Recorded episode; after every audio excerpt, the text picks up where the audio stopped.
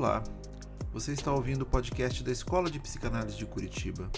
Nosso objetivo é realizar a transmissão da psicanálise das mais diversas formas, inclusive neste canal. Meu nome é Sandro Cavalotti, eu sou um dos psicanalistas da IPC e o tema do episódio de hoje é a formação contínua na psicanálise e o percurso psicanalítico. A psicanálise, desenvolvida por Sigmund Freud no início do século XX, é uma disciplina complexa e multifacetada que se dedica à exploração do inconsciente e ao entendimento das complexidades da mente humana. A formação contínua na psicanálise é essencial para o desenvolvimento de psicanalistas competentes e aprimoramento constante do conhecimento na área.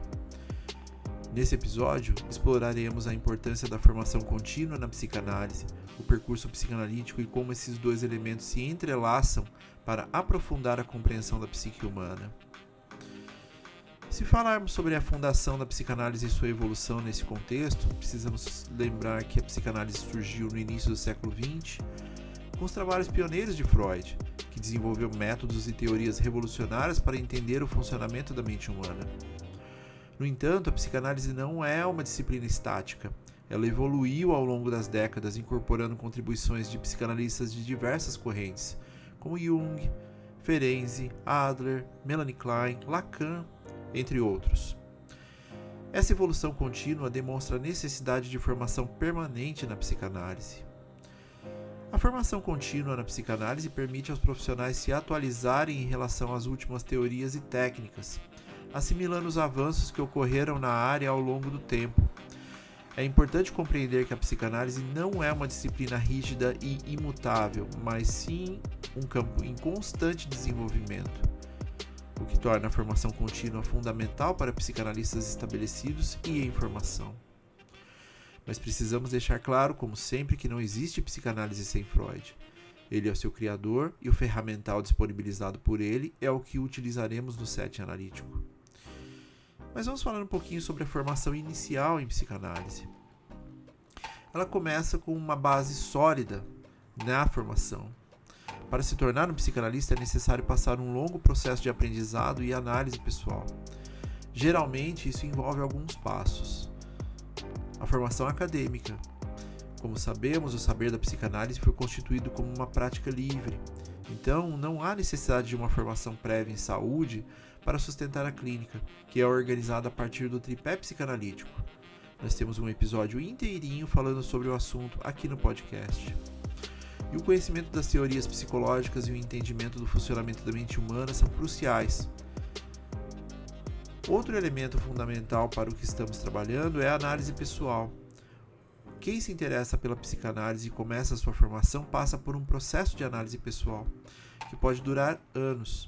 Esse é um dos elementos mais importantes na formação, uma vez que permite ao futuro psicanalista explorar seu próprio inconsciente e compreender as dinâmicas emocionais. Por isso aqui na EPC nós falamos tanto sobre iniciar a sua análise o quanto antes, porque a partir da sua análise pessoal, você também pode entender um pouco do que é o ferramental disponibilizado na psicanálise e traçar caminhos junto com o que está estudando. Falando nisso, a formação teórica é também extremamente importante durante a formação inicial e vai permear todo o caminho psicanalítico.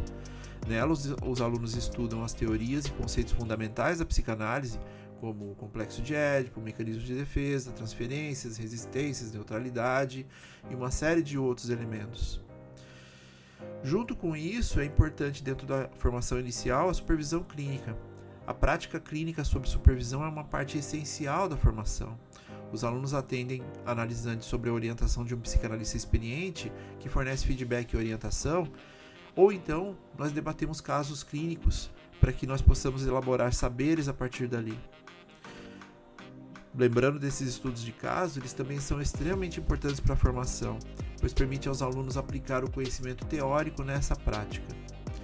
E após concluir essa fase inicial da formação, os psicanalistas podem se dedicar à formação contínua, que envolve aprofundar o conhecimento, acompanhar as últimas pesquisas e teorias e aprimorar suas habilidades clínicas. E a formação contínua na psicanálise é crucial por várias razões. Por exemplo, a evolução das teorias. A psicanálise é uma disciplina que evolui constantemente. Novas pesquisas, teorias, textos emergem regularmente, desafiando e expandindo o conhecimento existente. A formação contínua permite aos psicanalistas manter-se atualizados com esses desenvolvimentos. Durante a jornada, nós também é, atravessamos certas mudanças na, na prática clínica. E essa prática ela também evolui. Abordagens terapêuticas podem mudar com o tempo, assim como o contexto social, e a formação contínua ajuda os profissionais a adaptar suas técnicas e manejos às necessidades dos analisantes.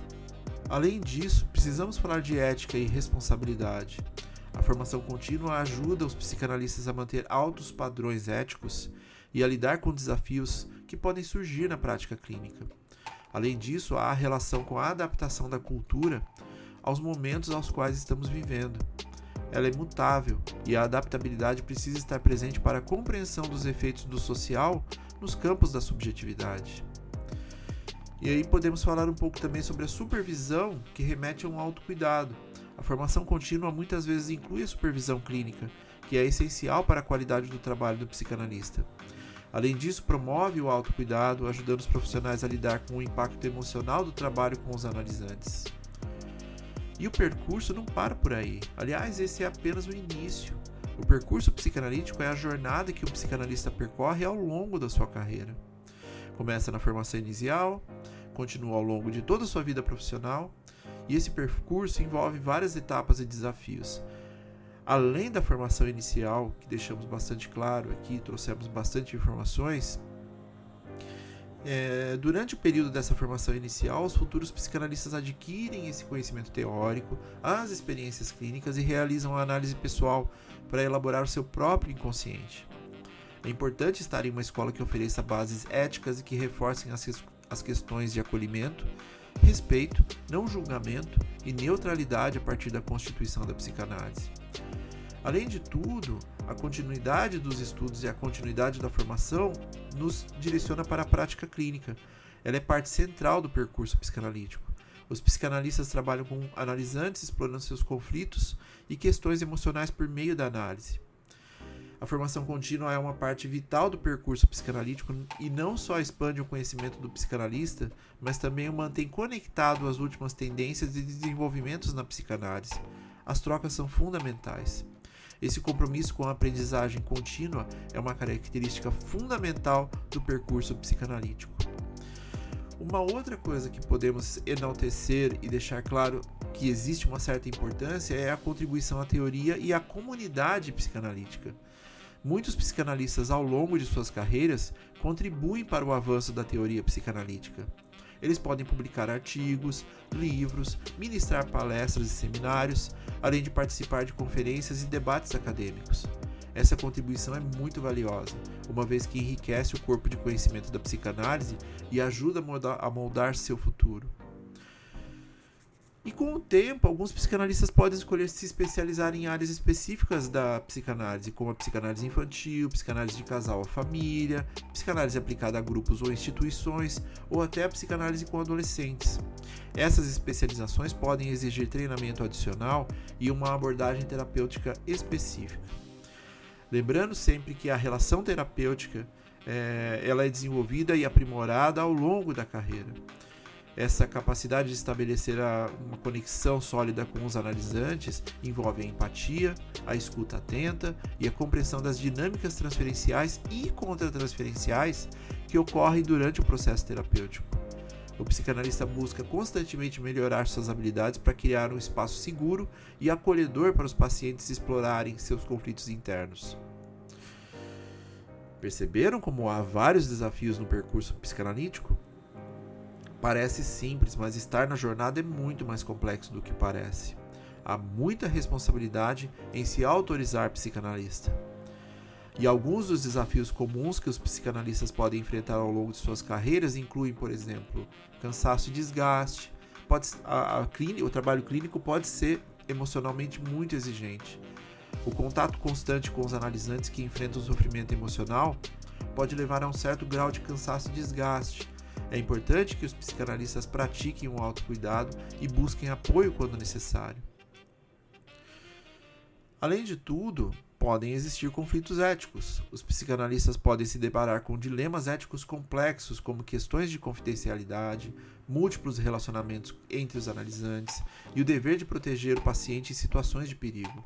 Lidar com esses conflitos exige muita sensibilidade e discernimento. Além de tudo, temos que nos adaptar às mudanças da sociedade. A sociedade está em constante evolução e os desafios emocionais que as pessoas enfrentam podem mudar ao longo do tempo.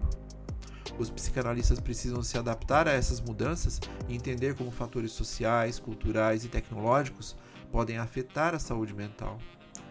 Além de tudo, uma das coisas às quais precisamos ficar bastante atentos é a autocrítica e a reflexão contínua.